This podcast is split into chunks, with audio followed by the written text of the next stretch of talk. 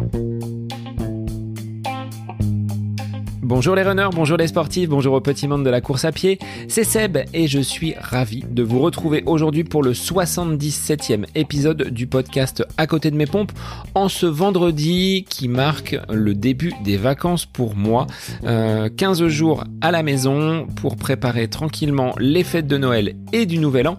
Euh, pour d'autres, ça rime avec une grosse activité professionnelle. Donc euh, une petite pensée pour toutes les personnes qui travaillent d'arrache-pied pendant cette période de fête euh, bah, j'espère que vous tenez le choc. Et puis, bah, si vous avez euh, la possibilité de, mettre quelques épisodes dans vos oreilles, histoire de passer un peu le temps si euh, le lieu de travail où vous exercez vous le permet, bah, n'hésitez pas à rattraper votre retard puisque ben voilà, il y a déjà 76 épisodes avant celui-ci.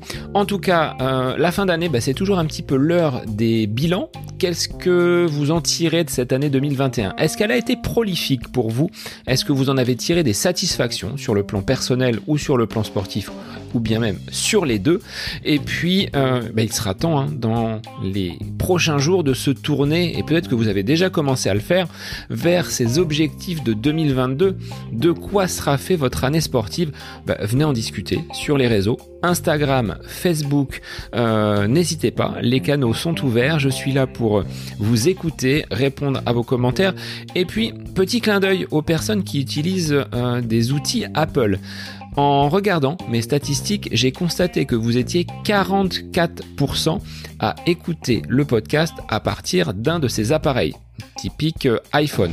Alors, je vous attends pour laisser de nombreux commentaires là pendant les vacances sur Apple Podcast de façon à faire connaître et grandir encore plus la communauté du podcast à côté de mes pompes.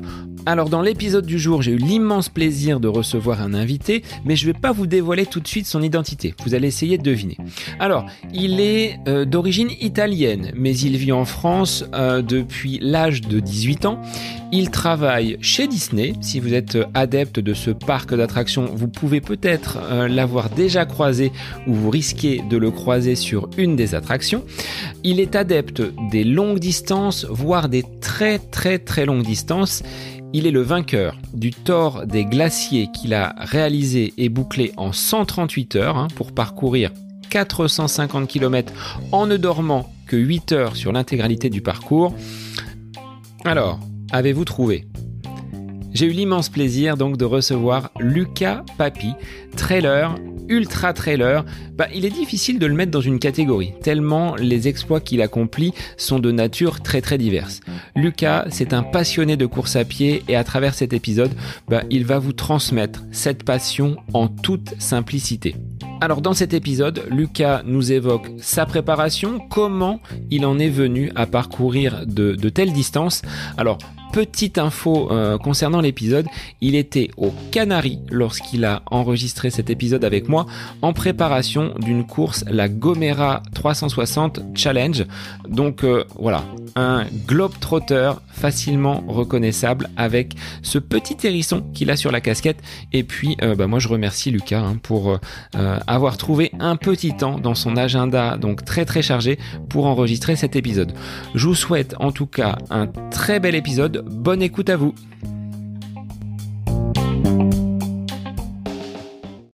Bonjour Lucas, merci d'être l'invité du podcast aujourd'hui. Alors on va faire un épisode un petit peu moins long que tes sorties habituelles parce que si on se réfère euh, à ta course du Tour des Glaciers, euh, tu es parti pour plus de 120 heures. Là on va se contenter d'une heure d'entretien. Euh, bah, je vais te laisser te présenter et je voulais d'abord savoir comment tu allais et où tu te situes en ce moment. Je crois que tu es sur les, les îles Canaries en préparation d'une course. Oui, tout à fait, tout à fait. Donc voilà, je m'appelle Lucas Papi, hein, j'habite en Île-de-France, je suis italien, arrivé en France, euh, ça fait 20 ans, 22 ans que je suis en France, et là actuellement je suis à l'île, sur l'île des Gomera, aux îles Canaries, pour préparer justement la course la 360 qui aura lieu à Gomera dans 9 jours. Ce sera ta dernière course de la saison ou il y aura encore de nombreux kilomètres au compteur? Euh, ça sera le dernier objectif, on va dire, la saison. Après, il y aura encore des kilomètres et des courses. Euh, notamment, il y aura le, voilà, gros, ce sera le trail du Loup Blanc parce que c'est un 75, euh, un peu plus de 75 les samedis et une trentaine le dimanche. Et après, il y aura, il y aura les 40 bosses en Ile-de-France et puis peut-être qu'on en trouvera d'autres.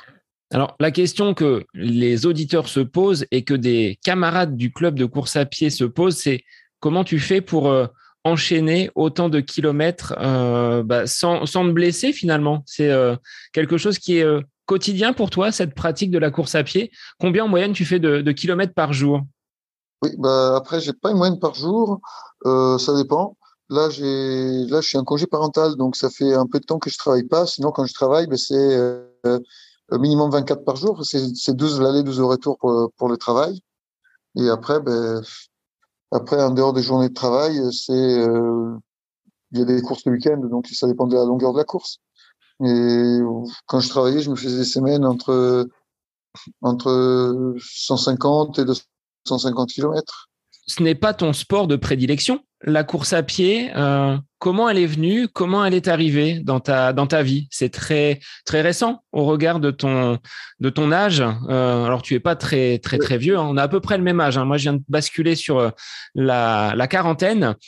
Toi, ça fait une dizaine d'années que tu que tu cours seulement, ou est-ce que tu pratiquais déjà étant étant jeune? Moi, ça fait une dizaine d'années que je cours.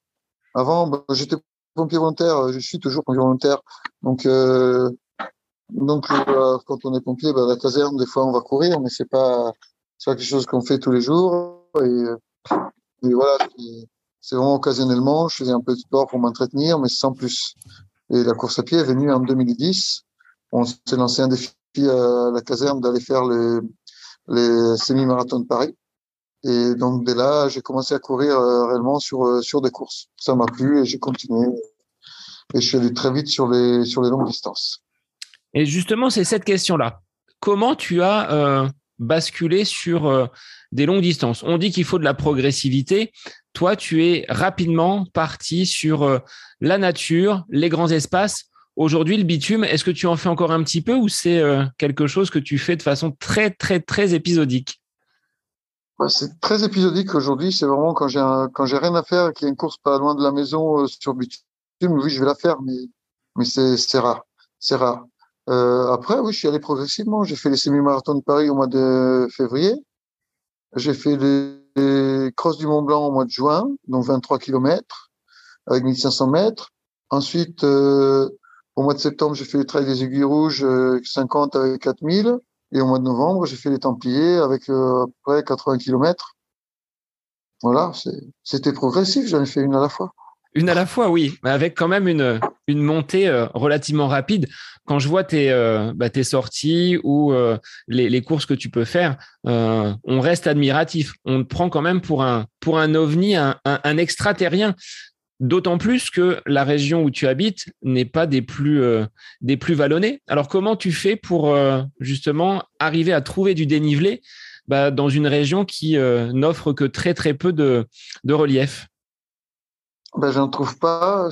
C'est-à-dire que là, avec, le, avec les Covid, ça s'est un peu, un peu diminué, mais euh, jusqu'en 2019, en 2019, j'ai dû faire, euh, je crois, 46 courses dans l'année. Donc, euh, ben, la dénivelée, je la trouve les week-ends dans la course. C'est la course euh, du week-end qui me prépare pour la course du week-end suivant.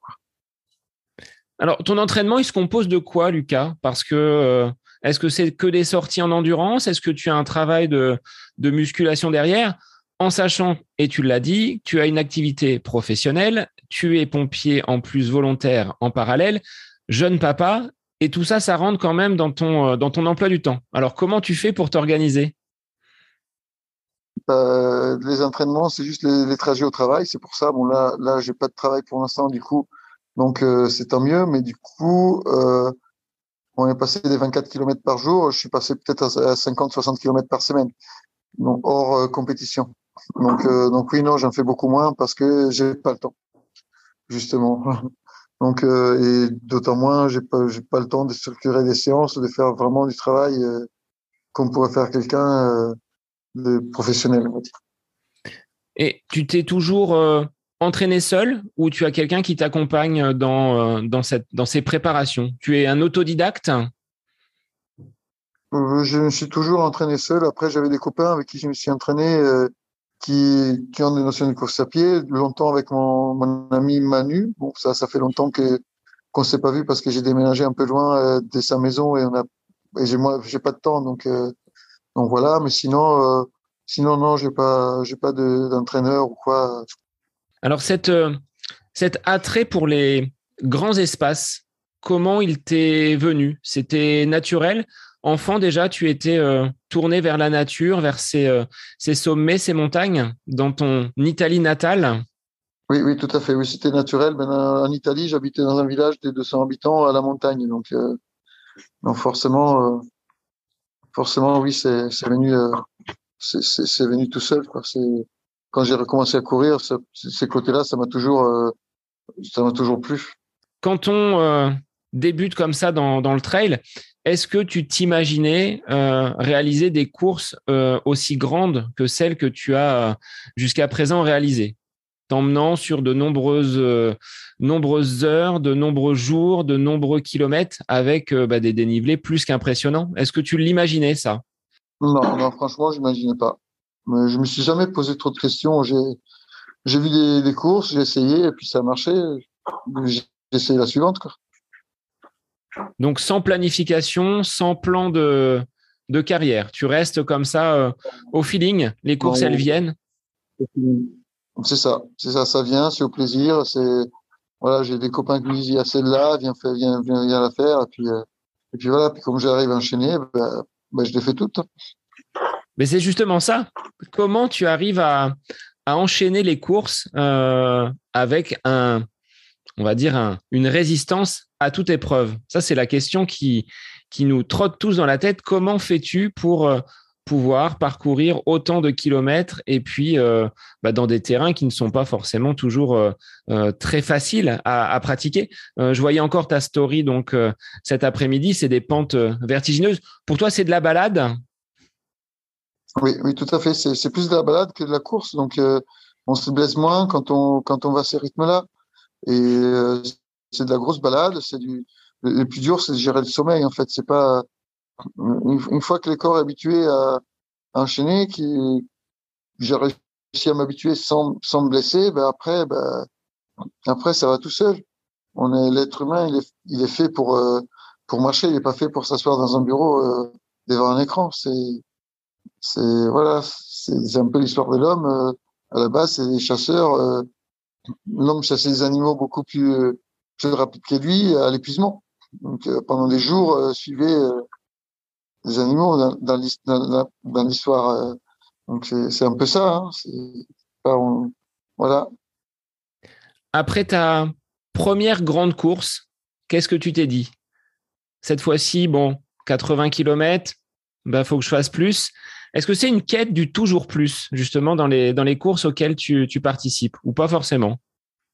Pas forcément une quête du toujours plus, c'est que, que je me suis rendu compte, en fait, que plus c'est plus c'est long, plus c'est plus, plus, plus c'est long en distance, plus ça va durer de temps, ou plus c'est difficile au niveau terrain, et mieux ça me va. Donc euh, c'est pour ça, c'est je vais dans les distances qui me qui me correspondent. Donc des, des courses, des petits trails, ça c'est des choses auxquelles tu prends part, mais vraiment pour accompagner les copains, sans pour autant, euh, au fond de toi-même, y prendre un, un grand plaisir. Euh, si, je prends plaisir à faire, à faire des petites distances. Après, c'est pas les mêmes, euh, c'est pas la même chose. Les petites distances, c'est plus, euh, c'est plus d'entraînement, on va dire. C'est plus euh, faire une sortie longue. Euh, voilà, c'est faire une sortie longue avec des ravitaillements. C'est, c'est pas plus mal. Il faut aussi pour pour faire des longues distances, il faut il faut faire des kilomètres. Donc donc si si on s'entraîne pas et qu'on va faire en 200 kilomètres, ben au final on aura du mal. Alors alors qu'en faisant des petites distances mais tout enchaîné, ben ça permet de s'entraîner. Alors, est-ce que tu es vigilant? Tu parles de, ravitaillement. Est-ce que tu es vigilant en dehors des, euh, des périodes de compétition à ton, alimentation? Parce que pour être, euh, on va dire, euh, comme tu l'es, hein, quelqu'un qui enchaîne de nombreuses courses, et je te demanderai après combien de kilomètres tu réalises chaque année, est-ce que tu as un, soin particulier à ce que tu mets dans ton assiette? Franchement je fais attention dans le sens où euh, euh, aux quantités de nourriture qu'ils mangent. J'adore les fruits et les légumes, mais euh, je ferai pas non plus. Euh, euh, je, je, me prive pas. Je me prive pas. Après, euh, après voilà, c'est si je dois faire une raclette, j'en fais, j'en fais pas une tous les deux jours. Mais si j'ai envie de raclette, je me fais une raclette, on va dire. Alors, je lisais sur une, petite interview que ton astuce, c'était euh, une eau particulière, l'eau de Saint-Yor, qui semble-t-il te, procure de, bons résultats. Est-ce que c'est le seul élément qui euh, euh, bah, fait qu'aujourd'hui tu es quelqu'un qui arrive à tenir la longue distance, ou est-ce que c'est le, hasard que cette eau peut t'apporter en, en oligo-éléments et bah, dans cette faculté peut-être à récupérer un petit peu plus facilement que la, moyenne? Bah, L'eau de Saint-Yor, elle est bien parce que voilà, il y a des oligo-éléments, il y a plein de sels minéraux, il y a du bicarbonate qui est, du bicarbonate qui est bien aussi qui est bien aussi éliminé euh, toutes les euh, bah, toutes les tous les mauvais euh, les et qui est, aussi éliminé euh, donc donc c'est une eau qui fait du bien. Après après c'est vrai que oui il y aurait d'autres produits autre chose mais bon ça c'est un produit qui est naturel qui fonctionne bien. Bah, autant l'utiliser. Moi prends toujours de la ceinture, même en course, avec un peu de, un peu de sirop, ça, ça rajoute un peu de sucre, ça, ça aide bien, ça aide bien. Et ça évite de prendre euh, d'autres types de produits, type les boissons et tout ça, les poudres, euh, euh voilà, dans, l'eau. On a des choses naturelles, autant, autant en profiter. Et au niveau des, des personnes qui t'accompagnent quand tu es sur une, une course de très très longue distance, les ravitaillements, comment ça se, passe, comment ça se gère? Est-ce qu'il y a une équipe qui vient euh, autour de toi pour euh, justement préparer ces différents sacs pour euh, bah, t'apporter les meilleurs ravitaillements possibles sur une course qui fait 60, 80 km, bon, je pense que les gens n'ont pas besoin d'aller trop loin. Mais quand tu pars sur 4, 5 jours de ravitaillement, comment ça se passe? Non, franchement, franchement, c'est moi qui me prépare mes choses, mais euh, dans le sac, il n'y a jamais grand-chose dans le sac de ravitaillement. J'essaie toujours de, me ravitailler euh, le plus possible dans euh, le plus possible au niveau des ravitaillements de la course. Je sais pas, je sais pas des gros des gros ravitaillements perso. Je suis pas, je suis pas trop fan déjà parce que s'il y a quelqu'un qui me suit, il faut qu'il arrive. Donc des fois, il peut arriver que la personne n'arrive pas. Donc, donc pour moi, il faut que je sois capable de me ravitailler tout seul et puis voilà, puis s'il y a quelqu'un qui vient aider, j'ai envie de dire c'est tant mieux, ça, ça, sera un coup de main, mais ce sera jamais euh, l'essentiel de ma, de ma course. Et j'essaie vraiment essentiellement de me ravitailler euh, au ravitaillement. Et quand on part sur euh, 4, 5 jours, euh, en termes d'alimentation, ça correspond à quoi? Qu'est-ce que tu prends sur euh, les ravitaillements qui se, qui se présentent à toi? Euh, est-ce que c'est du sucré, du salé? Est-ce que tu as euh, voilà des, des, phases où il y a peut-être plus de salé parce que tu en as plus envie, des choses qui C'est souvent du salé, très très souvent du salé. Euh, après, il y a des fois où j'aurais envie de sucré, je prendrais du sucré, mais c'est vrai que c'est bon, au tort, euh, souvent je prenais euh, ce qu'il y avait, hein, c'était la polenta, un plat de pâtes, des choses comme ça, et euh, par exemple un chocolat chaud, des biscuits. voilà, c'est vraiment. Après, ça dépend, ça dépend de ce qu'on trouve aussi au ravitaillement et sur, euh, on va dire, des, des compétitions qui euh, nécessitent peut-être euh, un peu plus de chaleur, parce que tu as participé au Half Marathon des Sables il n'y a pas tellement longtemps. les conditions climatiques, tu t'adaptes, parce que c'est pas la même chose que la, que la montagne. Tu es aussi à l'aise sur un terrain un petit peu plus frais, un petit peu plus hivernal qu'un terrain chaud? Tu n'as pas forcément de difficultés contre ces différents éléments? Franchement, quand il fait très chaud, quand il fait très froid, ça me va très bien. Euh, euh, j'ai pas, pour l'instant, euh, ces types des, des terrains, ces types de terrains, on va dire, euh, me vont très bien. C'est, je, baisse très peu de, on dire, d'intensité des régimes quand je suis sur des terrains comme ça par rapport aux autres concurrents. Est-ce que tu es déjà passé entre les mains de, de services médicaux pour observer justement cette capacité à tenir euh, des très très très longues distances. C'est pas quelque chose euh, euh, qui est très commun d'avoir des, coureurs comme toi qui partent sur des, épopées au long cours. Et là, c'est peu de le dire. Quand tu t'élances sur 300, 350 km, voire plus encore, qu'est-ce qu'ils disent, les médecins? Ils te, ils te mettent en garde, entre guillemets, ou tout va bien et tu n'as jamais eu été confronté à ce genre de, de péripéties, de bobos, de, mise en garde peut-être Est-ce que des, personnes t'ont déjà dit, Lucas, attention, euh, là tu vas peut-être un petit peu trop loin? Euh, Franchement, euh, du, milieu médical, non, jamais. J'ai jamais eu des, gros problèmes ou quoi pour devoir consulter un médecin, mis à part quand je vais faire mes certificats. Mais non, j'ai jamais eu de. Les mises en garde, ça vient plutôt dans, les, les réseaux sociaux, les gens qui disent mais t'en fais trop, arrête. mais voilà, c'est pas. Généralement, les gens qui disent ça, c'est les gens qui ne me connaissent pas. Donc, euh, c'est pas vraiment euh, significatif, j'ai envie de dire. Et dans les pelotons, l'accueil de, de Lucas Papi, qu'est-ce qu'ils disent, les, les, coureurs qui sont autour de toi au départ d'une course? Bah, J'ai de plus en plus de gens qui viennent me voir, qui viennent me féliciter. Euh, me serrer la main, faire des photos, euh, voir des fois des autographes. Ça, ça, fait plaisir, c'est sympa. C'est un côté euh, convivial que, j'aime bien. Est-ce que tu pensais, là je reviens encore à, à ce début de carrière, hein, euh, que tu pourrais euh, être un modèle pour certains coureurs? Et là, quand je parle de, modèle, c'est des, euh, des coureurs qui sont dans mon club qui m'ont dit, ben Lucas Papi, voilà, c'est quelqu'un qui qui pèse, qui compte dans, dans le monde du trail et euh, bah, ils sont admiratifs devant ce que tu, euh, devant ce que tu réalises. Est-ce que ça, tu l'avais peut-être euh, pensé à un moment donné ou est-ce que ça te, ça te dépasse un petit peu? Bah, Franchement, j'avais pas pensé à en arriver là. Franchement, c'est vraiment, c'est vraiment pas, vraiment pas attendu. C'est vraiment quelque chose qui est, voilà, c'est moi, je, je m'amuse, je prends du plaisir. Je, ne pensais pas arriver à un tel point. Et par rapport à ton emploi du temps de jeune papa, donc euh, tu as une activité, là tu as dit hein, que tu étais en, congé parental, comment tu euh, organises ta, vie de famille justement? Euh, La course à pied, elle, prend de la place? Parce que pour faire des, compétitions comme tu les, mènes sur de très très longues distances, il faut de l'entraînement, même si il semblerait que tu sois pourvu d'une résistance à toute épreuve et un corps euh, très très solide. Mais comment tu organises tes, journées? Est-ce que euh, tu sors tôt le matin, tu pars euh, tard le soir? Comment ça se comment ça se passe au quotidien? Bah, comment ça se passe? Je m'occupe quand je suis pas en course. Bah, là, par exemple, je suis deux semaines sans être à la maison, donc là, c'est du pur entraînement, de la reconnaissance des parcours et tout. Sinon, autrement, ben, c'est, je vais courir quand je peux et généralement, euh, je peux un jour sur deux.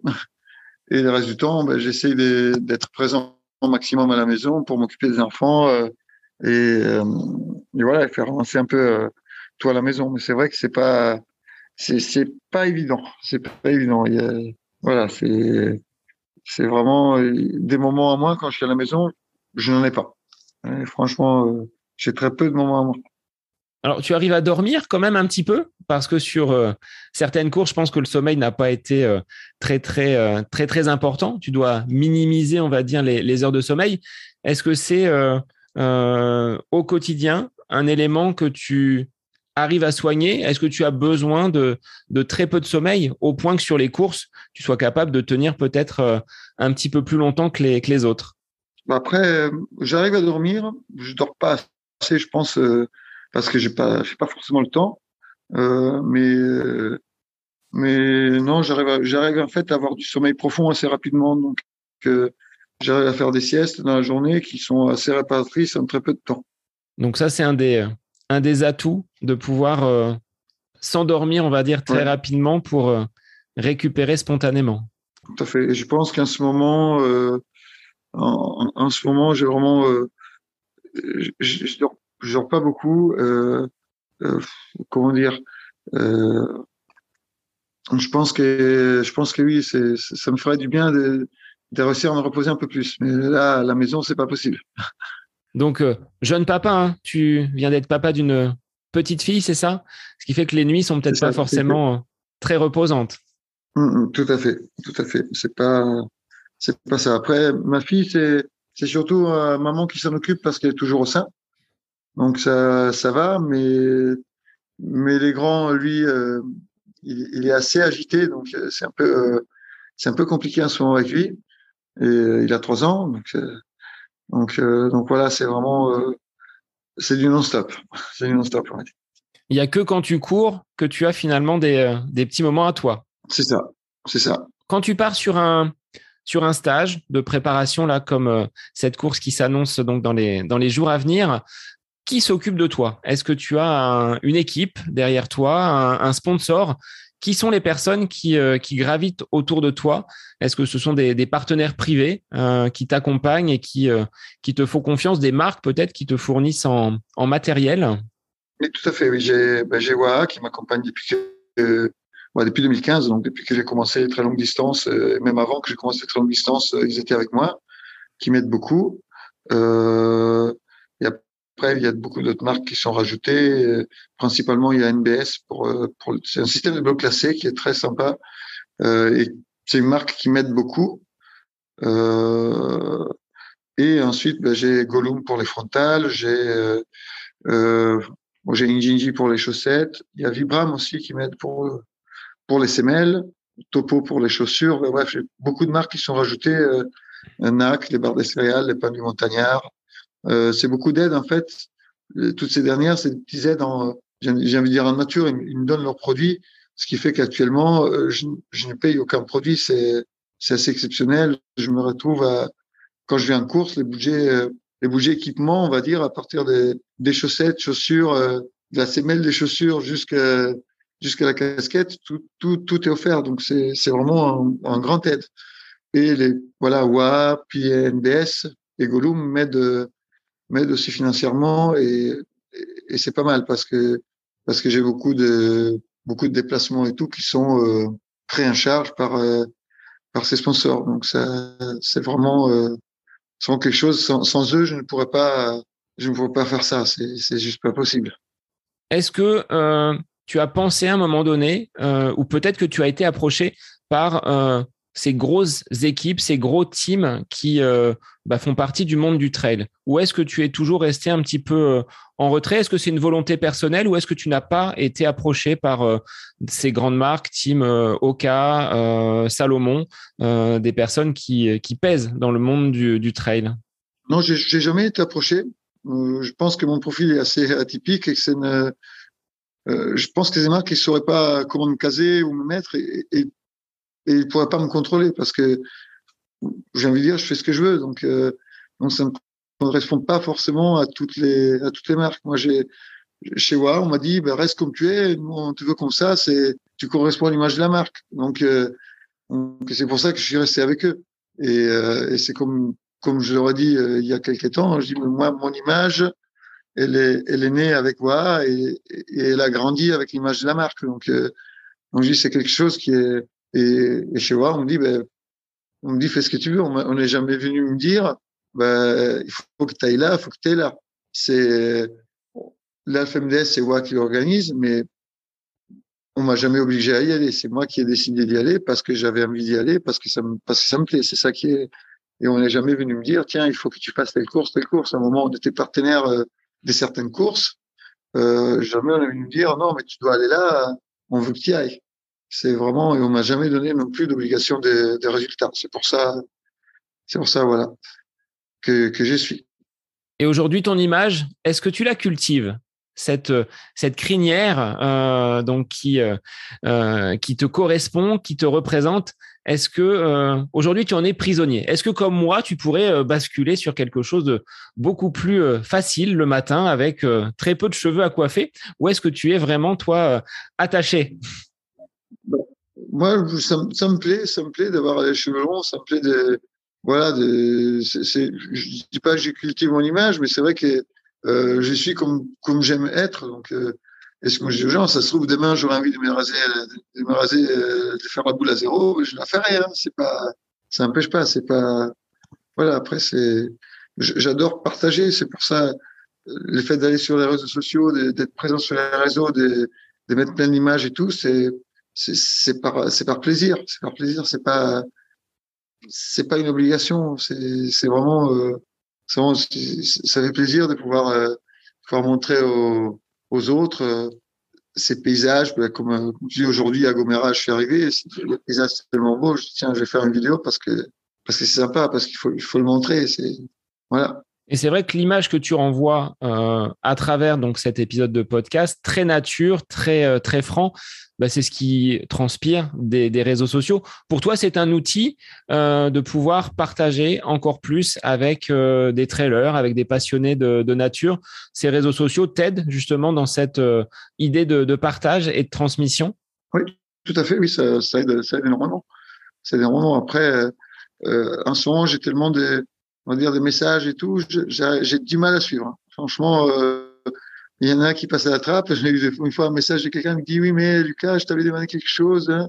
Oui, mais j'ai une vingtaine, voire plus de messages par jour et et voilà, c'est pas mon occupation principale, c'est pas aller répondre aux messages. Donc euh, donc il y a un moment, des fois, je passe à côté de quelque, chose. Mais c'est vrai que c'est un outil de partage énorme. Ça permet de, de rencontrer des gens. Des fois, je vais je vais avec des personnes, alors je, je me retrouve avec des gens à la maison parce que ils, ils passent à côté de la maison, je leur dis bah, viens euh, manger alors que je les connais pas.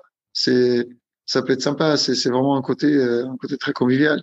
Et dans le trail, c'est ce que tu c'est ce que tu aimes, ce partage qui est peut-être un petit peu moins présent sur des courses sur route où on a euh, toujours le, les yeux rivés sur le chrono. Euh, en trail, tu voilà, tu regardes pas la montre, hormis pour peut-être pour le dénivelé oui, c'est ça. C'est un, un, trail, c'est différent. C'est c'est un autre, c'est une autre ambiance, c'est un autre, une autre mentalité. Donc c'est vraiment autre chose. J'adore ces côtés-là où on peut partager, on peut. Après, il y en a qui qui ont pas envie. Hein. Il y a des coureurs, on, les croise, ils n'ont pas envie, de, pas envie de discuter. voilà. Mais euh, la plupart du temps, on rencontre des gens qui sont toujours ouverts, qui ont toujours euh, envie de voilà d'échanger. C'est vraiment un côté très très sympathique, très enrichissant. Alors, pour revenir sur euh, l'une des, euh, des, compétitions que tu as gagnées à deux reprises, à savoir le Tour des Glaciers, comment euh, on se prépare psychologiquement pour euh, une telle distance? Parce que c'est quand même 450 km, plus de 32 000 mètres de dénivelé c'est facile de prendre le départ ou est-ce qu'on est quand même un peu fébrile? Malgré ton expérience et malgré le fait que tu euh, accumules les kilomètres euh, donc euh, chaque année depuis depuis plus de dix ans? Bah, Quand j'ai pris le départ la première fois, j'étais pas très fébrile, j'avais surtout hâte de, de découvrir. C'était une première. J'étais peut-être plus plus anxieux la deuxième fois parce que la première année j'ai quand même fait six dehors, comme, comme cette année d'ailleurs. Euh, j'ai quand même fait la première année euh, quelque chose comme euh, sur les 134 heures de cours, j'ai dû faire peut-être 114 ou 120 heures tout seul. Donc et là, je me, cette année, je me disais, ça va être quand même long parce que c'est moi j'aime bien le partager. Donc je dis, ah, je vais encore me taper au moins cinq jours tout seul. Quoi. Donc cette année, ben, j'ai eu la chance de trouver Jules Henry au bout de, au bout de 24 heures de course, euh, de commencer un peu à courir avec lui. Au final, euh, au final, comme ça, tout seul, ça n'est arrivé à, à ce que fasse toute la course ensemble. Donc, euh, donc vraiment, c'était un plaisir. Mais c'est vrai qu'au départ, cette année, j'étais un peu plus, euh, un peu plus anxieux, on va dire, parce que, bah, euh, voilà, c'est long, c'est long. Quand on fait des courses comme ça, on sait qu'on va passer euh, longtemps tout seul. C'est un côté que J'aime bien passer du, du, temps tout seul, mais une journée, c'est une chose. Après, euh, quand on passe six jours tout seul, c'est pas pareil. C'est pas pareil, c'est dur. Et au départ de ce tort des glaciers, vous étiez combien? Le peloton ne devait pas être euh, très très conséquent? Euh, Cette année, je crois qu'on était une soixantaine. Parce que, ben, voilà, vu les années qui sont passées, il y a beaucoup d'étrangers qui n'ont pas pu venir, il y a beaucoup de choses qui sont passées qui ont fait qu'il y avait moins d'inscrits. Et euh, oui, non, sinon autrement, on aurait dû être une centaine, je pense, euh, entre 100 et 200. Et sur ces euh, nombreux jours de course, hein, on ne parle pas non plus d'heures, là, c'est vraiment des jours de course. Comment tu l'as vécu entre le début, hein, où tu avais peut-être cette appréhension parce que tu savais à quoi t'attendre, et jusqu'à l'arrivée? Par, par quelles étapes tu es passé? Si tu peux le raconter un petit peu aux auditeurs, des moments peut-être d'euphorie, des doutes, des hallucinations, est-ce que ce sont des choses qui là prennent encore plus d'ampleur au regard de, l'immensité qui t'attend ben, Franchement, il euh, n'y a pas eu beaucoup de moments. Euh, c'était très, euh, on était très organisés, on était à deux. euh, avec Julien on connaissait tous les deux le parcours.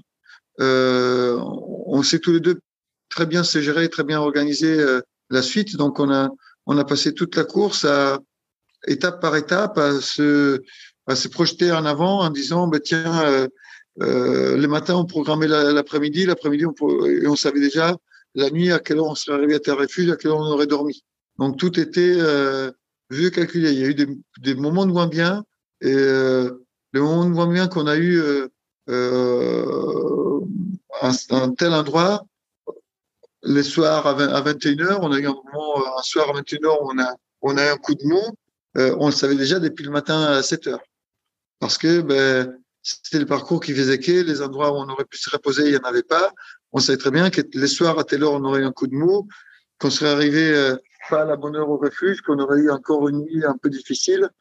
Voilà, il y a eu deux nuits difficiles sur les six. Et, et voilà, et ça nous est pas tombé dessus. On a, on a vraiment tout, euh, tout programmé. On savait, euh, on, on savait vraiment comment ça serait passé. Donc le fait d'être à deux, finalement, vous vous êtes entraidé, relayé et te connaissant bien, euh, il y a eu très peu de, de, surprises. Donc vous partez pour cette course de 450 km avec des nuits possibles en refuge. Tu n'as pas dormi euh, ah oui, dehors sous la tente. Euh, là, déjà, on n'a pas de tente, donc, donc, ça limite les choses. et oui, effectivement, il y a tous les tous les allez, tous les 12 à à 20, 25 km, il y a un refuge.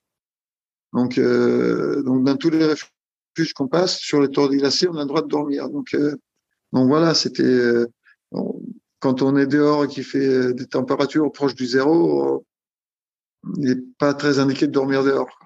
Donc alors, il faut vraiment amener un autre équipement, une tente ou quoi. Et, et là, c'est pas la même, c'est pas la même course. Et justement, en termes d'équipement, tu dis tu disais tout à l'heure partir relativement euh, léger, trouvant le ravitaillement euh, donc euh, sur sur la course.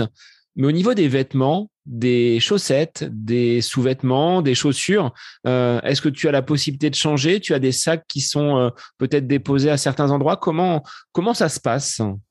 Alors sur les toits, il y a un sac qui suit à chaque base vie. Donc sur les 450 km, on avait trois bases vie, une au 160e, une au 220e à peu près, une au 200 euh, au 280e à peu près. Donc effectivement, les premiers, euh, les premiers 160 km, on n'avait rien. Les derniers, quasiment 180 km, on n'avait rien. Euh, mais oui, bah, effectivement, la chose que j'ai changé tout le temps, c'était les chaussettes. J'ai une fois changé de chaussures et voilà, j'ai changé trois, quatre fois de chaussettes. Donc sans connaître euh, les ampoules, tout ça, les pieds étaient en, en bon état ou est-ce qu'il euh, y a quand même besoin de, de petits soins sur, euh, sur la course? J'ai dû avoir, euh, au base vie, on été, j'ai dû être soigné les ampoules. J'ai dû avoir une petite ampoule, je crois, je sais même plus. Oui, je vais avoir une ou deux petites ampoules, euh, mais rien de plus, rien de plus. Donc toujours avec la ceinture dans, dans les gourdes, ça c'est ce qui, ce qui c'est le carburant principal. Dans le sac base vie, il y avait euh, ce qui prenait plus de place, c'était deux trois bouteilles de ceinture. Après, c'était limité parce que avec trois bases vie, bah, du coup, euh, du coup, voilà, il n'y a pas assez pour euh, pour en avoir tout le temps, mais oui, j'en avais quelques-unes. Et au refuge, tu profites d'une alimentation peut-être un petit peu plus gastronomique que les bars ou ce que tu as dans le dans le sac habituellement? Comment ça se passe sur sur les repas, sur le, le sommeil, parce que le, chrono, il continue à tourner même quand vous êtes euh, euh, au refuge et euh, en train de dormir. Donc, c'est une gestion également de, du temps. Oui, tout à fait. Après, au refuge, on prend, on prend son temps hein. et on fait des, principalement des siestes entre 30 minutes et une heure et demie. Ça dépendait des, des moments. voilà, principalement, on faisait une micro-sieste en une petite demi-heure, même pas en début de, en début de nuit et euh, vers la fin de la nuit, on faisait une sieste de plus longue d'une heure, une heure et demie. Alors au total, sur euh, donc 138 heures de course pour cette édition-là, 450 km, est-ce que tu sais à peu près combien de temps tu as passé à, à dormir pour te recharger un petit peu et te euh, régénérer? Je dirais entre 6 et 8 heures, à peu près ça. Alors comment tu fais? Parce que là, il y a quand même un, un, un gros point d'interrogation. Comment tenir aussi longtemps euh, sans avoir ce besoin de dormir ou est-ce que tu arrives à peut-être l'occulter? Est-ce que tu le est-ce que ça se travaille ça cette cette préparation pour chasser le chasser le sommeil? Ça se travaille. Après, il faut avoir du bon sommeil. C'est-à-dire que moi, j'ai la chance de m'allonger et dormir. Euh, c'est quasi instantané. Euh, déjà, ça se travaille et euh, c'est il faut dormir au bon moment. Fait, il faut trouver le moment il faut, il faut se connaître, il faut connaître son cycle, il faut savoir qu'à tel moment dans la nuit, c'est le moment où on est le plus fatigué. Et quand on va dormir, ce sera ce moment-là et pas d'autres moments.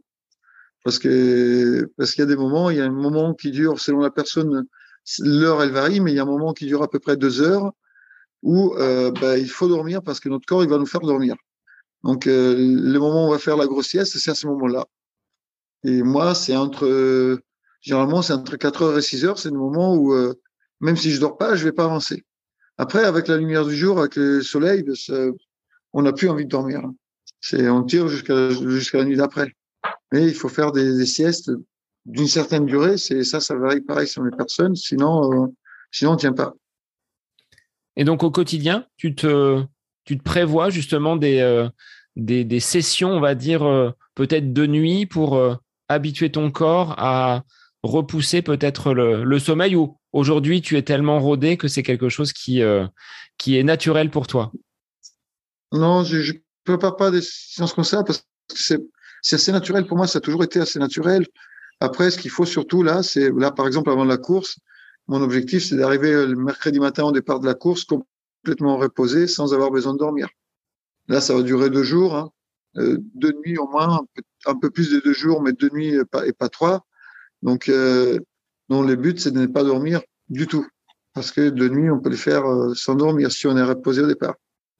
Donc, ce qui est même plus important de, de savoir gérer son, sommeil dans un premier temps, c'est savoir euh, arriver à une course complètement reposé. Alors, au niveau justement de, du sommeil, il y a la fatigue également physique. Comment tu arrives à la contrer? Est-ce que l'alimentation, le ravitaillement suffisent justement avec l'hydratation hein, dont on parlait tout à l'heure à repousser euh, peut-être des crampes, une souffrance euh, musculaire? Ou est-ce que là aussi, tu fais partie de ces extraterrestres qui ne sont pas euh, sensibles à la fatigue et tu vas pouvoir enchaîner, enchaîner, enchaîner sans baisser de pied? Après, la fatigue, c'est surtout dans la tête. Hein. C'est surtout dans la tête. C'est-à-dire que, mis à part des problèmes type crampes, moi j'ai la chance de ne pas avoir de crampes, j'en ai jamais eu. Euh, j'ai peut-être un rythme qui fait que j'ai pas de crampes, je sais pas. Euh, mais c'est euh, passer un certain nombre d'heures, passer une, vingtaine d'heures, on va dire. Euh, beaucoup de pépins n'arrivent plus. Les crampes, euh, on n'en aura pas au bout de quatre jours généralement, sauf si on boit pas pendant des heures ou si on s'alimente vraiment vraiment mal. Et pareil, tout ce qui est petit malaise, euh, manque de sucre et tout ça, plus on avance et moins ça arrive. Faut pas manger pendant 10 heures pour avoir euh, pour avoir vraiment un malaise euh, tout ça. Donc c'est vraiment euh, c'est rare. Moi franchement, j'ai pas pas de crampes et j'ai pas jamais eu de vrais gros problèmes comme ça. Jamais de peur non plus sur des courses aussi longues. Tu n'as jamais été confronté à des situations périlleuses? Qui auraient pu mettre à un moment donné ta, vie en danger isolé peut-être euh, en pleine montagne sans qu'il y ait de, secours possible Jamais tu as connu cette, euh, sensation où il y a peut-être eu des moments qui euh, t'ont fait peur?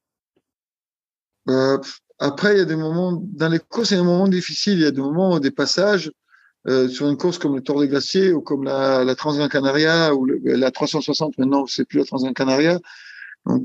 Il y a des passages qui sont difficiles, il y a des passages qui sont exposés, il y a des passages où on se dit, oula, si je mets les pieds d'à côté, euh, ça va, ça va finir très bas, très en bas. Euh, mais euh, oui, ça, ça, ça, arrive. Après, c'est, après, il faut, faut avancer, quoi. Il y a pas, moi, je suis assez, euh, assez méthodique, assez, euh, assez raisonné. Je me dis, de toute façon, j'y suis là, il faut que j'avance. Ça change rien de m'arrêter là et puis de, puis de voir comment je vais faire. Il faut avancer.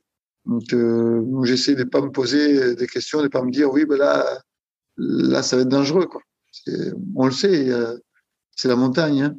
Donc, tu prends le départ d'une course, déjà, on sait que cette façon raisonnée que tu as d'aborder la course fera que tu seras, sauf vraiment catastrophe, à l'arrivée. Il n'y a pas vraiment de surprise. Euh, tu prends le départ d'une course pour aller jusqu'au bout sans pour autant te mettre euh, euh, fondamentalement à un moment donné en, danger. Bah, après, voilà, les dangers ils sont là, on le sait. il faut être, lucide tout le temps pour se dire, bah, bah, pour, faire les meilleurs, les meilleurs choix. Au Tort, il y, a, deux ans, il y a eu un passage où c'était très enneigé. La trace, n'existait pas. C'est moi qui ai ouvert la trace. Donc, donc c'était dans un pierrier et on voyait pas le chemin. Il y avait la neige était très uniforme. Euh, avant de partir, sur une belle descente, je me suis demandé deux fois est-ce que je vais y aller ou est-ce que je vais demi-tour? Après, c'est euh, voilà, on va dire cette descente-là sur 20 km de descente, je crois que j'ai dû mettre 55 minutes pour la descendre. Cette année, le même passage, il n'y avait pas de neige, on a mis un quart d'heure parce que c'est quand même un chemin compliqué. Donc, on a fait du 4 à l'heure en descente en, prenant les précautions. Voilà, donc j'étais quatre fois plus long qu'est-ce que j'aurais été. Euh, voilà, sur des passages délicats, généralement, ben, c'est ce qui se passe, c'est que je prends mon temps. Et, en termes d'aiguillage, euh, de balisage sur ces courses-là, comment ça se passe? Parce que euh, sur une aussi longue distance, est-ce qu'il est possible d'avoir un balisage suffisamment régulier? Ou est-ce que tu travailles peut-être déjà la cartographie en amont pour savoir où tu vas passer, est-ce que déjà dans la tête, le parcours n'est pas déjà imprimé? Tu le disais, hein, être très méthodique. Donc, est-ce que cette méthodologie te pousse à étudier, euh, à faire comme tu le fais là au Canaries, à repérer, à savoir déjà par où tu vas passer? Comment tu prépares tes, euh, courses en amont? Alors après, ça dépend. Les courses comme le Tour des Glaciers, comme la Transin Canaria, comme la 360, c'est des courses qui sont très spéciales parce que justement, il n'y a pas de balisage. C'est-à-dire que les balisages, c'est sur sa montre ou sur son GPS et il faut suivre une trace. Donc c'est pour ça que je suis là euh, une semaine et demie avant, c'est parce que là, pendant la semaine, j'ai essayé de reconnaître tout le parcours et j'ai la chance d'avoir une mémoire assez assez photographique. Donc euh, je passe une fois à un endroit, j'ai m'en rappelé, j'aurais pas besoin du GPS. Donc euh, donc les torts, c'est pareil. Les torts, euh, cette année, je me rappelais des endroits où je suis passé il y a deux ans sur la première édition et franchement, le GPS, je n'ai même pas regardé, mais il n'y a pas de balisage. Donc, effectivement, oui, ces courses-là se préparent. Il faut, euh, je sais pas qu'il faut absolument, mais euh, dans les repérages, je sais que je vais me perdre euh, sur le 200 km, je vais me perdre 20 fois. Une fois tous les 10 km, je vais me paumer. Donc, je préfère me, me paumer dans les repérages que me paumer dans la course. C'est ça, ça qu'il faut se dire. Alors, quelle montre tu utilises pour avoir justement une, une telle autonomie Quelle est la, la marque qui aujourd'hui t'offre euh, une autonomie euh, aussi importante et comment tu fais pour euh, peut-être recharger ta montre parce que c'est pas le, peu de temps de sommeil que tu as qui va te permettre de, recharger la montre. 6 à 8 heures pour 138 heures de course sur le Tour des Glaciers, la montre, elle a dû quand même bah, montrer de, de, belles capacités de, résistance elle aussi pour avoir une batterie qui, qui tienne la charge. Ah ben la montre, c'est la, les Garmin. J'en ai deux. Hein. J'ai une Enduro et une Phoenix 6X euh, Solar parce que euh, parce que ben, l'Enduro, elle n'a pas de carto, donc elle est très bien sur des courses euh, classiques. Elle, elle dure une centaine d'heures. Maintenant, sur une course où on est en orientation GPS, c'est quand même mieux d'avoir la carte. Donc, euh, généralement, je vais naviguer avec mon Enduro parce qu'il a beaucoup plus d'autonomie que la Phoenix 6X en navigation. Et quand j'ai des doutes, ben, j'ai toujours la 6X pour, euh, pour aller regarder la carte s'il y a vraiment des doutes au niveau de la navigation. C'est vrai que c'est les deux, euh, les deux principales euh, euh, montres que j'utilise, soit l'une, soit l'autre, mais j'ai les deux. Hein. Si, tu remarqueras sur, sur les vidéos ou sur les photos qu'on voit, j'ai une montre à chaque poignet ta famille quand tu leur euh, annonces le, programme de tes courses Si tu fais un programme d'ailleurs, parce que tu dis j'en fais 40 euh, parfois dans, l'année, donc euh, les week-ends doivent être bien remplis. comment ça se passe pour planifier, organiser et bah, quels ont été justement les, les retours de, tes proches quand ils t'ont vu justement te, te lancer dans ces courses très très longue distance? Ben, Alors ma famille euh, ma mère, elle vient d'Italie, donc euh, elle a vu ça de loin, elle a commencé me suivre. Je pense qu'elle s'est rendue compte de ce que je faisais euh, en 2019 quand j'ai gagné les Tours des Glaciers. Hein. et au niveau de, ma famille, ma femme, elle m'a connu en 2016, 2000, non 2015, non 2016. oui, c'est ça, en 2016. Donc, quand j'étais déjà, ça faisait six ans que je faisais ça. Donc, elle, elle m'a toujours vu comme ça. Euh, quand elle m'a connu euh, au départ, elle, elle, se disait bon bah, elle était déjà prête à me voir partir une fois par semaine euh, quelque part. Et au final, ben, comme je ramène la famille avec moi la plupart du temps, euh, ben, au final, ça, ça, se passe bien. Après, il y a, y, a y a, ces périodes-là où, où je pars parce que là, par exemple, euh, cet été, je suis parti pour faire, pour enchaîner la TDS puis la Swisspeak et les Thor sur trois semaines. Ben, trois semaines ou pendant deux semaines je cours, c'est pas intéressant d'amener la famille. En plus, en faisant euh, en voiture euh, euh, France, Suisse et Italie, euh, c'est un périple. Euh, je vais pas leur faire euh, subir. C'est pas c'est pas quelque chose d'intéressant. En passant deux semaines à m'attendre sur les trois, c'est pas. Et là, je suis tout seul parce que les petits, il a école et donc donc on va pas les déscolariser tous les tous les mois, une semaine ou deux. Donc c'est pour ça, mais sinon j'amène toujours la famille avec. Donc on sent le la personne méthodique, euh, l'homme raisonné que, que tu es. Et oui, en effet, cet été, je, je comptabilisais, c'était plus de 2400 kilomètres en l'espace de, de deux mois. Donc autant dire que moi, je dois en être, toi, sur euh, l'année 2021 euh, à même pas 1500, 1600 kilomètres. Là, toi, en deux mois, tu, euh, tu exploses les compteurs. Est-ce que tu sais à peu près combien euh, tu réalises de kilomètres euh, par an? Est-ce que tu tiens un, petit, un petit carnet avec les, avec les stats? Je tiens pas de carnet, j'ai Strava qui m'aide, comme beaucoup de monde. Et là, les deux dernières années, c'est particulier parce que voilà, il n'y a pas eu beaucoup de courses. Et puis, je travaillais pas, donc parce que je travaillais à Disney, donc on était pendant quasiment une année complète au chômage partiel. Donc, euh, quand je vais pas au travail, ben, je suis avec la famille et donc ben, je m'entraîne moins. Donc, les deux dernières années, je saurais pas dire. Euh, la dernière année où j'ai fait une année complète, c'était 2019. J'ai dû faire, euh, je crois, 1800 euh, kilomètres, un peu plus peut-être. Donc, euh, voilà, ça fait un peu de kilomètres quand même. Est-ce que ça a été difficile pour toi, cette période de, de confinement? Euh, tu as, tourné dans ton kilomètre dérogatoire autour de la, de la maison ou tu as pris quelques, quelques libertés? Ben, Après, euh, en ayant euh, pas mal de sponsors et pas mal de sponsors qui m'aident aussi financièrement, euh, je leur ai demandé des attestations. Euh, et, et, voilà. Et puis j'ai fait, je suis allé m'entraîner normalement parce que ben, parce que voilà, c'est j'ai la possibilité de le faire, je l'ai fait. J'ai également tous mes déplacements, je les ai toujours fait à pied, j'ai continué à le faire. C'est-à-dire que les petits, ils avaient le droit dans le confinement d'aller chez la nounou, ben on l'a amené chez la nounou. La nounou, elle habite à, à 10 km de la maison, je l'ai toujours amené en courant, je l'ai amené en courant. Donc je faisais mon entraînement en l'amenant chez la nounou.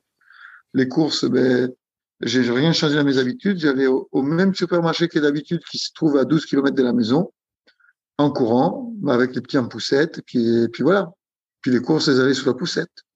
Donc, euh, euh, je me suis entraîné comme j'ai pu en, en, en, jouant avec les règles, hein, mais, mais, en les respectant. Donc, tu faisais du, du, running poussette alors. Donc, tu as poussé la poussette et tu ça. travailles le renfort en même euh, temps. C'est ça. Puis, quand on a un partenaire, euh, un partenaire qui fait des lampes frontales et qui sort un nouveau modèle, c'est tombé pile poil sur les. Quand on a eu le couvre-feu l'année dernière, ben, Gollum a sorti un nouveau modèle en, en mi-novembre et à partir de mi-octobre, j'avais le modèle à, tester. Euh, et même après, je l'ai gardé. Donc, il m'a demandé de, tester le modèle. Et quand on le teste, c'est pas une heure de 6 à 7. Il faut le tester euh, 3, 4, 5 heures. Donc, euh, j'ai eu l'attestation qui allait avec. Comme quoi, ben, on me demandait de faire des sortir la nuit pour tester l'arme frontale. Et j'ai été arrêté, euh, je sais plus combien de fois par les gendarmes parce que j'habite à côté de la gendarmerie. Ben, j'aurais toujours expliqué ce que je faisais. Euh, c'est dur de tester en frontal deux jours. Donc, euh, voilà, c'est pas, c'est voilà. Alors, est-ce que sur les réseaux sociaux, justement, les gens n'ont pas dit, ben voilà, Lucas, il pousse un peu le bouchon, il profite de euh, ce test de lampe frontale pour aller euh, euh, tranquillement pratiquer son, sport préféré? Les gendarmes, peut-être, hein, qui t'ont arrêté, comme tu l'as dit. Est-ce que ça t'a valu quelques messages un petit peu plus désobligeants que, d'habitude? Non, non, franchement, non. Il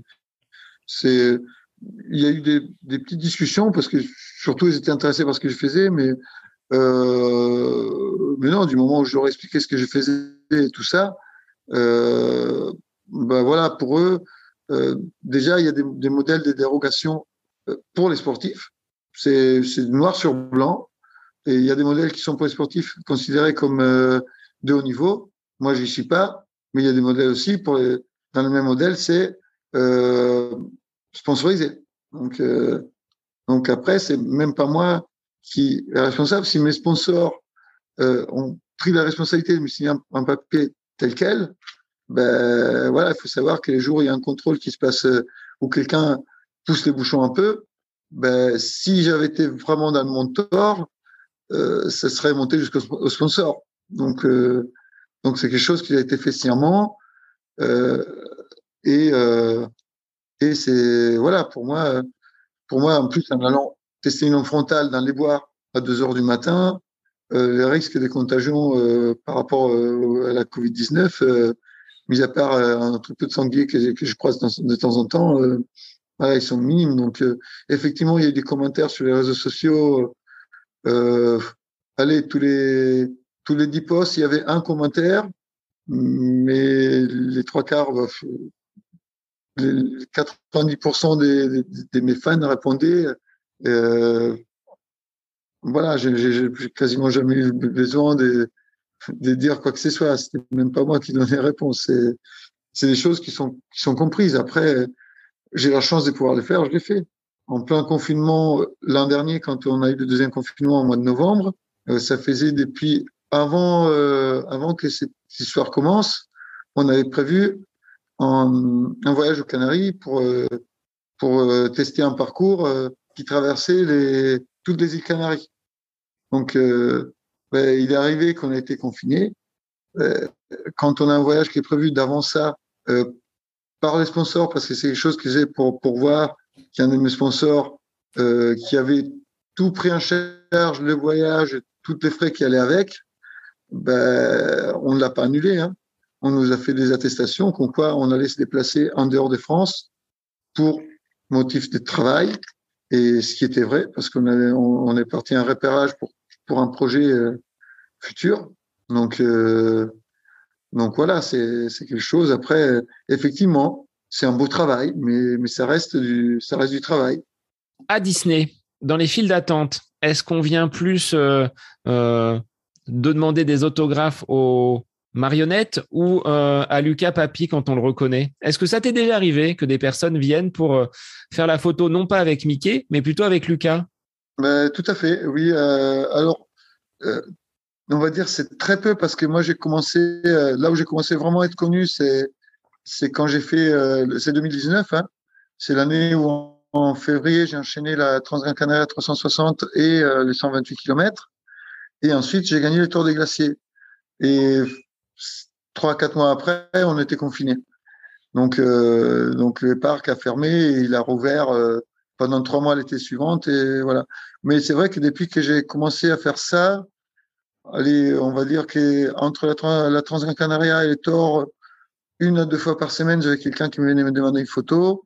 Et après le Tour, ben, on va dire que tous les jours, j'ai au moins une personne qui venait demander de moi, me demander une photo ou quoi. J'ai même des clients euh, des hôtels euh, Disney qui, qui allait demander à la conciergerie pour, pour pouvoir me rencontrer euh, et tout ça. Donc c'est vrai que ça arrive euh, de plus en plus. Alors qu'est-ce que tu ressens quand euh, des gens se présentent à toi? Tu, tu restes dans ton travail très protocolaire. On sait qu'à Disney, on peut pas forcément euh, trop faire de vagues. Ou est-ce que tu t'autorises quand même euh, bah, ce, petit, ce petit plaisir? Ben Après, ça dépend du poste où je suis. Il y a des postes où on peut vraiment parler beaucoup. Il y a des postes où on ne peut pas parler, on n'a pas le temps.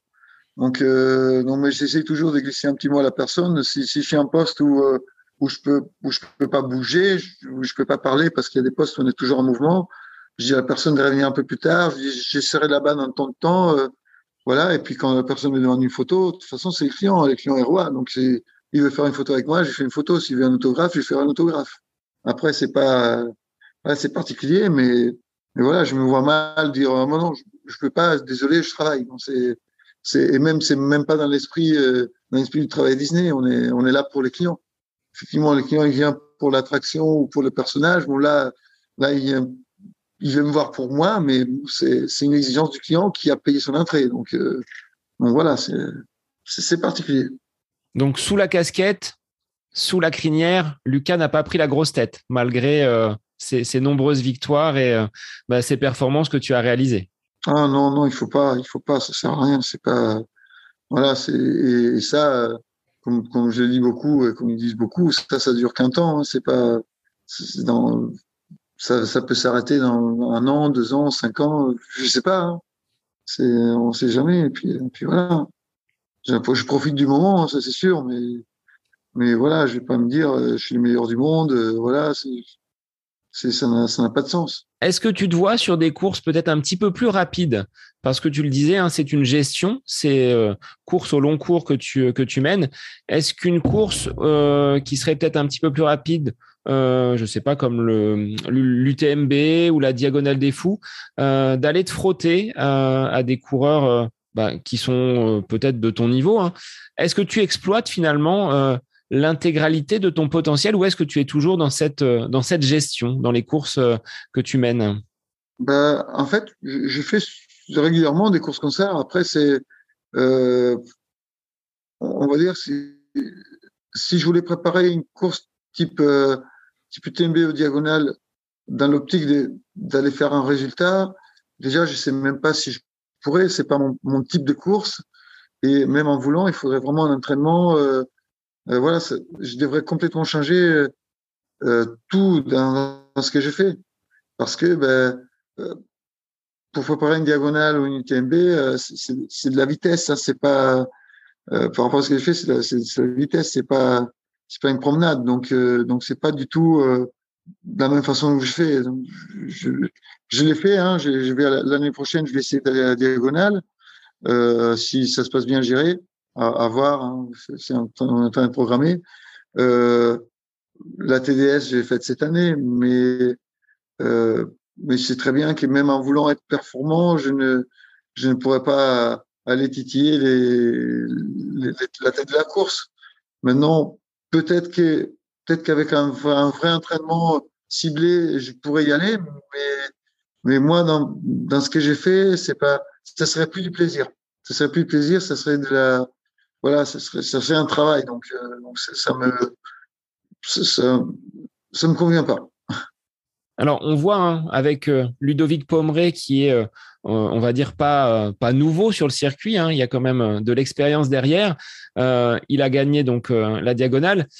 Combien de temps tu te donnes? Parce que, voilà, tu as beau t'appeler papy, tu es encore jeune dans, le, dans le trail, seulement 10 années donc, de pratique. Est-ce que tu te vois courir euh, encore pendant de nombreuses années? Tu le disais juste avant, ça peut s'arrêter demain, je veux profiter, mais euh, sur euh, voilà les 5, 10 prochaines années, où est-ce que tu te vois? Quels seraient tes, prochains objectifs, les courses qui te, font, te font rêver? Est-ce qu'il y en a encore des plus grandes, des plus, des plus spectaculaires? Après, il y a, toujours, hein, y a toujours la Barclay, ça me ferait envie de, de tester en course, il y a toujours qui naissent, il y a toujours des nouvelles courses un peu à droite à gauche qui se font et qui, qui me plaisent. Il y a des courses où j'ai envie d'aller. Euh, après là, comme ça, voilà, je ne saurais pas. Mais oui, tenter les backyards, ça c'est un principe qui me, qui, me plaît. J'ai envie de tenter ça. Euh, je viens un peu de temps en temps sur les courses horaires. Euh, voilà, faut avoir le temps, mais, mais j'ai bien envie de, de, retourner faire quelques courses horaires, tester quelques quelques six jours, euh, euh, des choses comme ça. L'année prochaine, je vais faire euh, certainement en 72 heures. voilà, c'est des courses sur lesquelles je, je, viens tout doucement et sur lesquelles j'ai envie de j'ai envie, envie de me tester un peu plus. Oui. Les courses de Disney, tu les, tu les as déjà faites ou pas du tout? Celles qui se qui s'organisent autour du autour du parc? Non, non, j'ai fait je fais la course des employés tous les ans. Hein. Ça c'est une chose, mais les, les, autres courses, non, non, je les fais pas. Je les fais pas parce que parce que voilà, c'est des courses trop courtes. Euh, en tant qu'employé, on n'est pas invité, on doit payer. Donc, euh, donc moi, ça me ça, ça, ça, me fait pas envie. J'ai pas envie de d'aller dépenser euh, euh d'aller dépenser 60 euh, euros pour faire un semi-marathon. C'est pas c'est pas ce qui me fait rêver. C'est pas ce qui me fait rêver. C'est 60 euros, c'est le prix des traits des aiguilles rouges. Donc voilà. Donc tu as choisi ton, terrain plutôt vers euh, les cimes et vers euh, et vers la nature. Alors j'avais une question de, Florian, euh, Florian qui t'a déjà rencontré, je pense sur l'échappée belle, et il me demandait justement par rapport aux courses donc que tu, que tu réalises, hein, ce tort des glaciers. Comment tu les prépares, euh, ces courses-là? Est-ce que tu enchaînes justement plusieurs courses type euh, l'échappée belle euh, pour justement te préparer? Ou est-ce qu'elles viennent bah, un petit peu comme, comme cela sans vraiment avoir une programmation et une montée en charge au niveau des, distances que tu réalises? Est-ce qu'il faut une préparation spécifique? Bah, Il faut faire des kilomètres. Hein. Pour moi, il faut faire des kilomètres. Le Tour des Glaciers, comment je l'ai préparé? Ben, ben, Tu l'as dit tout à l'heure, à 2400 km en deux mois. La dernière course, c'était le Tour des Glaciers. Tous les kilomètres faits avant, c'était ma façon à moi de faire, euh, de faire des kilomètres pour me préparer à ça. La, la Swiss Peak, qui était, qui, qui j'ai terminé neuf jours avant le Tour, c'était euh, les timings parfaits. J'ai terminé la Swiss Peak. Après, ben, j'ai, j'ai fait quelques petites sorties pour continuer à faire tourner les jambes. Mais, euh, mais c'était fait exprès pour pouvoir, euh, justement, pour pouvoir me mettre en condition et me préparer à ce Tour la TDS avant la Suspic, pareil, c'était, c'était pour préparer l'enchaînement.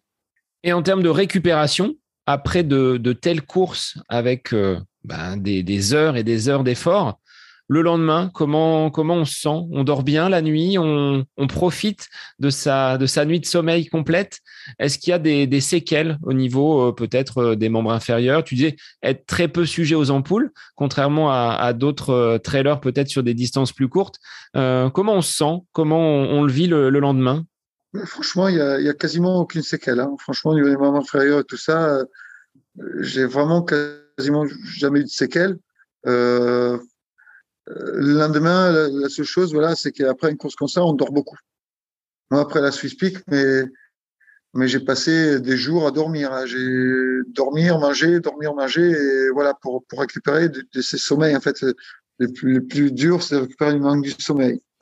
Et euh, de ne pas rentrer dans le, dans l'effet inverse. C'est-à-dire qu'après, on rentre dans l'habitude de dormir et, et même si on n'a pas besoin euh, physiologiquement de récupérer du sommeil, on dort quand même parce qu'on est rentré dans ces cycles où on dort tout le temps. Donc ça, c'est le danger après une course comme ça. Alors, qu'est-ce qui te raccroche, entre guillemets? On parlait tout à l'heure de moments difficiles. Qu'est-ce qui va pouvoir te tirer d'une passe euh, difficile? Je vois le, le petit hérisson là sur la casquette. Est-ce qu'il n'y a pas un, petit euh, un petit gris-gris, un petit signe qui euh, te permet justement de passer des moments difficiles grâce à ce petit hérisson? Qu'est-ce qu'il signifie et, et, pourquoi il est là? Bah, Le petit hérisson, c'est un cadeau, c'est un cadeau de ma femme. Euh, qui date de euh, il y a longtemps. Et, euh, voilà, je l'ai posé là sur la casquette et puis ça m'a ça m'a plu. L'érection, c'est un, une petite bestiole que j'affectionne. Euh, et, euh, et puis, bah, moi, il me plaît. Il a plu beaucoup et donc du coup, bah, du coup, il est resté là. Le, jour où je l'avais enlevé parce qu'il y avait un petit souci technique, on va dire, euh, bah, on m'a demandé à remettre. J'ai des messages des fans qui disent remets-le. Et c'est vrai que même moi, euh, maintenant, j'ai l'habitude de l'avoir. C'est marrant parce que sur mon sac à dos, maintenant, j'ai un autre hérisson qui est venu se greffer parce que c'est c'est des copains des Canaries euh, qui m'ont fait. Euh, c'est c'est la femme d'un copain qui m'a fait euh, un hérisson cousu main. Donc euh, celui-là, maintenant, voilà, pareil. Là, c'est c'est la deuxième petite bestiole qui me suit. Hein, et et voilà, c'est c'est vraiment. après, dans les moments difficiles, c'est surtout dans la tête de se dire voilà, je suis venu jusqu'à là, ben, il faut continuer, je peux pas m'arrêter là. C'est surtout ces raisonnements-là de dire, euh, voilà, j'ai pas fait tout ça pour ça. Tu n'as jamais connu de, de blessures, des, moments qui t'ont euh, empêché de courir pendant de nombreuses semaines? Tu as été préservé, hein, tu sembles avoir une, constitution relativement euh, exceptionnelle de pouvoir enchaîner autant, autant de dénivelé, autant de kilomètres sur des, des durées très très longues. Tu as une bonne étoile quand même qui, te, qui veille sur toi?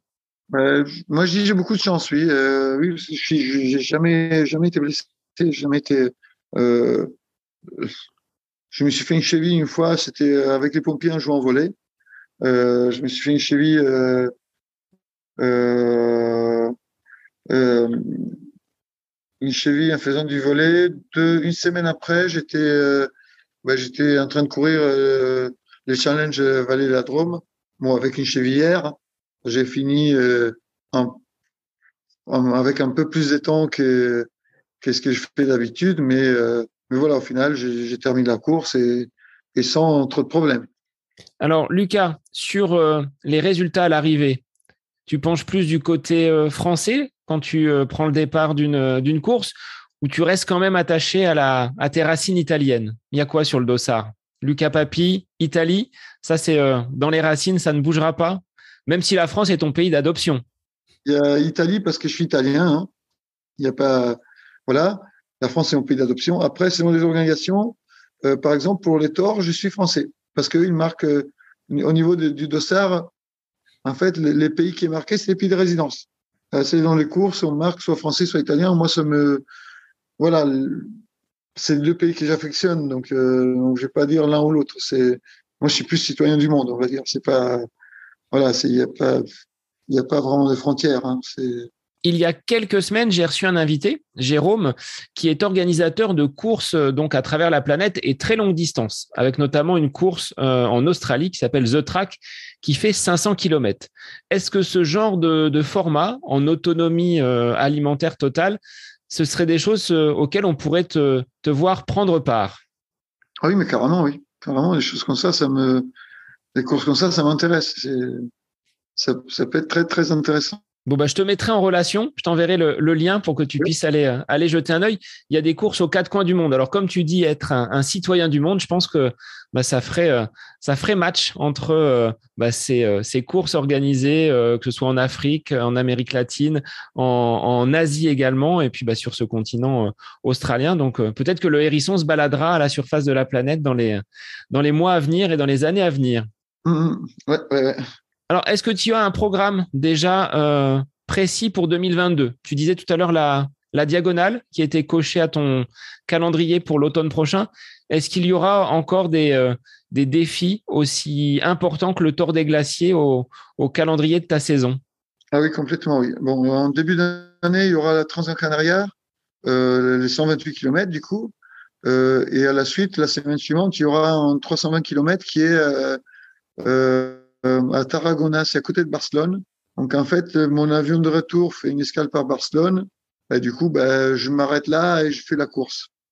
Donc euh, plus une petite course en Italie, les mêmes, sur les mêmes euh, sur la même semaine. Normalement, je vais, je vais réussir à enchaîner. Ça me fait, je, je, comptais à peu près 500 et quelques kilomètres sur sur sur huit jours. D'accord. Petite course. Voilà, 500 kilomètres, petite course. Donc, voilà. on voit la, la nature de, tes compétitions, Lucas. C'est assez impressionnant quand même. Voilà, et après, il y aura des, enchaînements. Euh, euh, la Suspic m'a bien préparé pour le tour. J'ai adoré la course, j'ai adoré l'organisation. Et en plus, euh, même, on parle un peu écologiquement parlant. Je descends en voiture une fois, je vais faire, je faire l'échappée belle, parce que c'est les 10 ans d'échappée belle. Donc voilà. je me déplace juste un petit peu plus loin. Je vais à Chamonix pour une des courses de l'UTMB. Je sais pas encore laquelle. Là. Franchement, j'ai pas du tout moi, j'ai accès à quasiment toutes les courses parce que j'ai suis également bénévole sur UTMB, donc euh, et même les courses de bénévoles, j'ai pu les faire. Donc, je, verrai, je verrai, je déciderai euh, laquelle je vais faire. Et ensuite, ce sera la Swiss Peak, donc j'échange encore un petit peu, je vais un peu plus loin, et euh, les Torts. Donc, un, un, an de déplacement, je vais faire euh, quatre courses euh, sur sur un mois. Hein. Donc voilà, cette fois-ci, on va, je vais essayer d'y aller, d'y aller avec la famille. Parce que cette année, je l'ai fait sans la famille. Cette fois-ci, j'irai avec la famille sauf les torts parce que ça sera vraiment durant l'école. Donc, euh, donc on va pas déscolariser les petits euh, pendant les, trois premières semaines d'école, mais mais euh, les deux les deux derniers jours de la Suspic, ce sera les deux premiers jours d'école. Je pense que ce jeu-là, il va les sauter. Euh, mais voilà. Et après, il y aura peut-être une petite traversée des îles Canaries encore sur deux semaines. Euh, avec quelques ultras à la clé à, voir. Donc encore un, gros programme à venir pour, pour cette année 2022. au niveau écologique, tu disais être attaché en tant que citoyen du monde. Est-ce que tu as vu durant ces dix années une évolution dans la pratique du trail? C'est un sport qui est en vogue, beaucoup de personnes s'y mettent, peut-être trop rapidement quels seraient tes, conseils, euh, ton regard de, sage euh, Comment tu pourrais leur euh, transmettre cette, passion du trail sans qu'ils ne se grillent trop vite Comment tu pourrais les, mettre en garde? Ben, il faut, la, première chose, la plus importante pour moi, c'est d'apprendre à s'écouter en fait. Avant tout, il y a deux choses. Il faut, il faut essayer d'écouter son corps. Il faut arrêter de, de faire comme les autres parce que il faut faire comme, comme soi-même, comme on, comme, comme on peut faire soi-même, euh, et, euh, et les prendre du plaisir.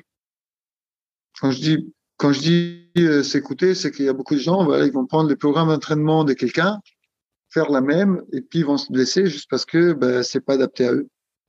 C'est pour ça. Et puis la récupération, le sommeil, hein, tu disais que c'était des choses qui étaient quand même euh, importantes, même si sur ta course, le Tour des Glaciers, tu as très très peu dormi. Alors ben moi je te remercie, Lucas, pour, euh, pour cet échange en direct des, des Canaries. Un grand merci à toi. Puis je remercie également Aurélien, euh, Aurélien Collet, qui nous a mis en relation et qui a apporté sa pierre à l'édifice dans la, la réalisation de cet épisode aujourd'hui. Ben, merci à toi, c'était c'est vraiment un plaisir, c'est toujours intéressant les échanges comme ça. Merci beaucoup. Alors, sur quel réseau, Lucas, les gens peuvent euh, vraiment te contacter assez euh, facilement, même s'il faut qu'ils soient patients parce que tu, reçois de nombreuses euh, sollicitations et de nombreux messages. Donc, sur quel réseau? On peut te retrouver le, plus facilement Entre Facebook et Instagram, les deux, les deux j'essaie d'aller régulièrement. Après, des fois, je vois des messages une semaine après. Hein, donc, donc, donc, voilà, mais sur les deux, voilà et privilégier, si on veut me contacter pour poser des questions, les messages euh, privés plutôt que les réponses ou les commentaires sur les posts. Parce que ça, il y a les notifications, je, dois avoir entre 50 et 80 notifications par jour de messages. Donc, euh, je, je n'arriverai jamais à tous les lire, à tous répondre. Il y a un moment, j'y arrivais, mais là, c'est juste pas possible. Bah, c'est la popularité. Hein. Tu deviens voilà un, un des personnages emblématiques du, du, trail.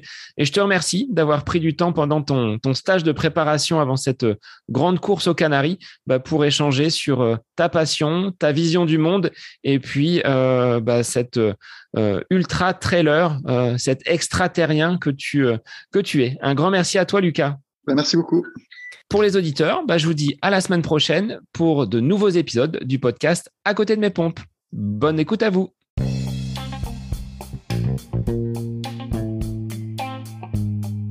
J'espère que cet épisode avec invité vous aura plu. Je vous remercie infiniment de votre écoute.